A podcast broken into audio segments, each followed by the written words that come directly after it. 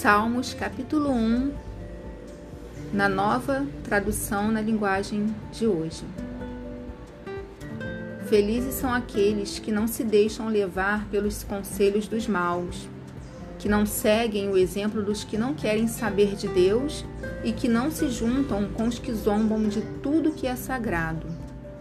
Pelo contrário, o prazer deles está na lei do Senhor, e nessa lei eles meditam dia e noite. Essas pessoas são como árvores que crescem na beira de um riacho. Elas dão frutas no tempo certo e as suas folhas não murcham. Assim também, tudo que essas pessoas fazem dá certo. O mesmo não acontece com os maus. Eles são como a palha que o vento leva. No dia do juízo, eles serão condenados e ficaram separados dos que obedecem a Deus.